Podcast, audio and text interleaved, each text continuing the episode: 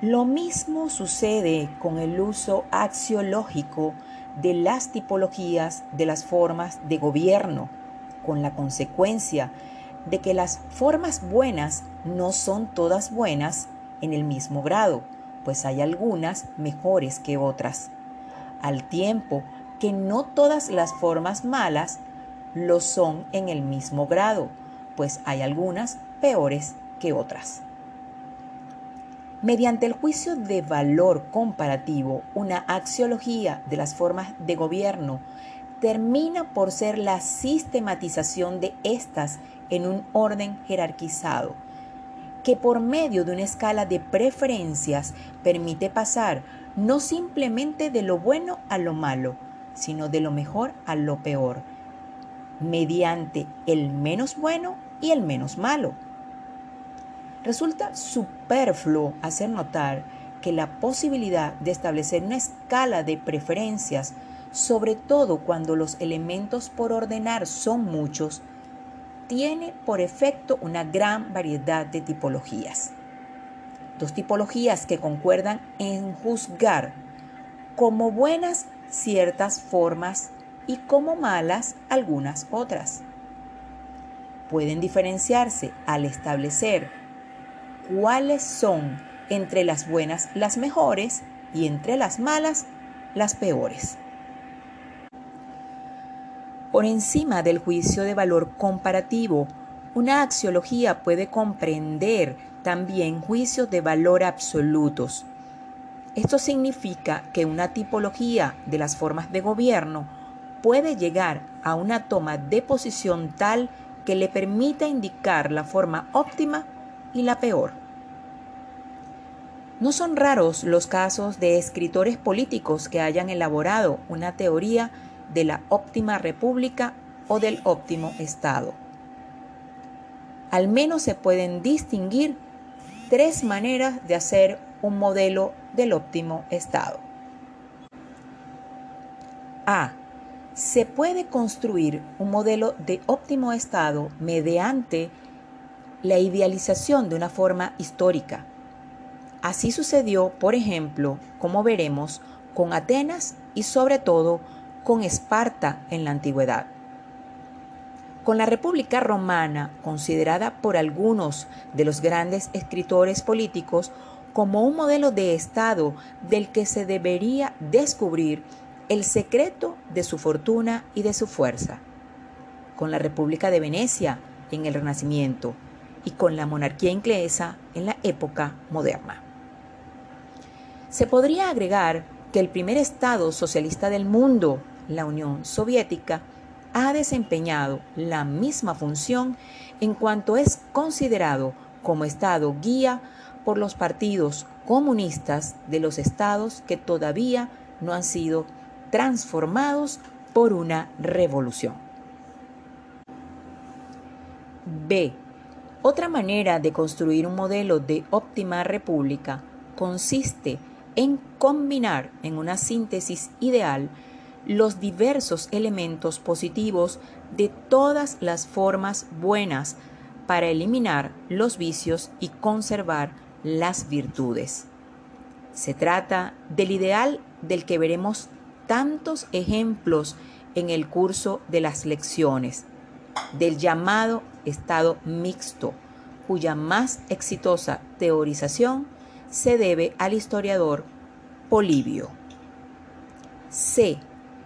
Finalmente, la construcción de la óptima república puede ser confiada a la elaboración intelectual pura, abstraída completamente de la realidad histórica o incluso a la imaginación, a la visión poética que se complace en diseñar estados ideales que jamás existieron y que nunca existirán.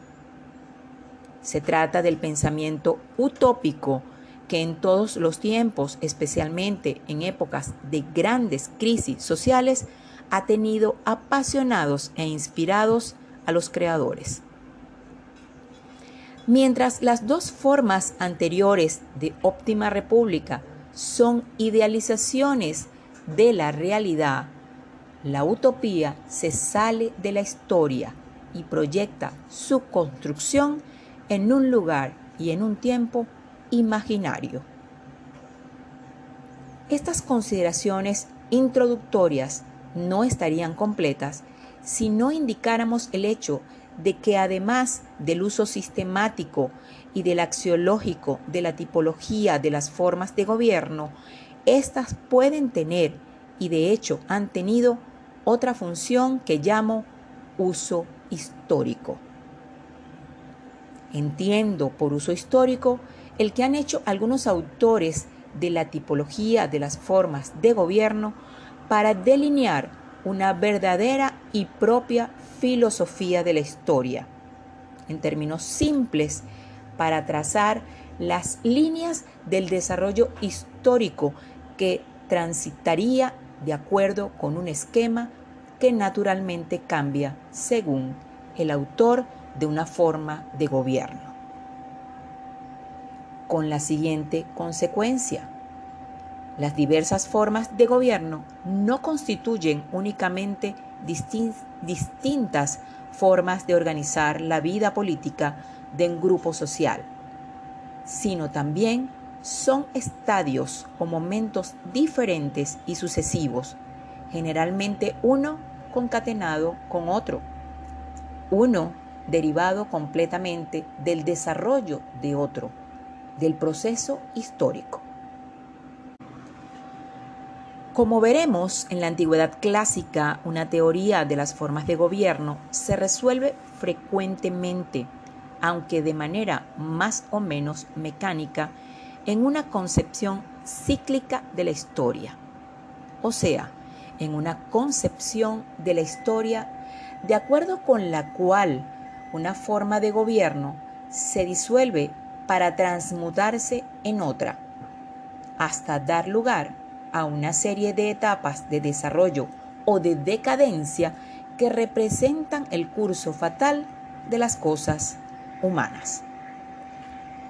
El historiador Hegel nos proporciona un ejemplo sorprendente del uso histórico de una teoría de las formas de gobierno, o mejor dicho, de la transformación de un uso sistemático en un uso histórico de la misma tipología este autor retoma la célebre tripartición de las formas de gobierno hecha por Montesquieu, monarquía, república, despotismo.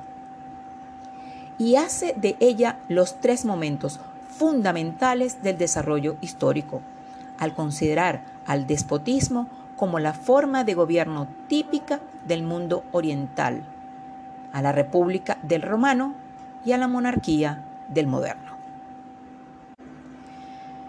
Debe agregarse que generalmente en el uso histórico de una tipología de ninguna manera es irrelevante la distinción entre formas buenas y formas malas, porque la mala como degeneración de la buena abre la puerta a la nueva forma buena, la cual a su vez, corrompiéndose, crea las condiciones para un cambio siguiente.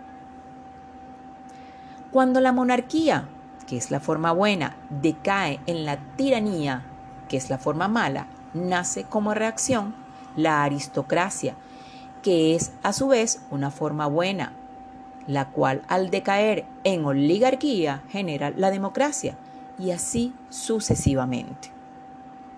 En resumen, la forma mala funge como etapa de paso obligado de una forma a otra y por consiguiente desempeña un papel positivo, no en sí misma, sino considerada como un momento de una totalidad.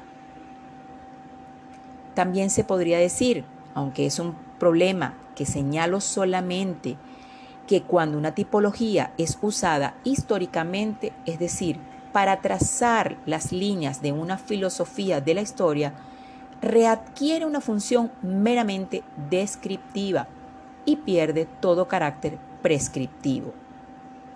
Cuando lo que es axiológicamente negativo se transforma en históricamente necesario, el juicio de realidad es superior al del valor.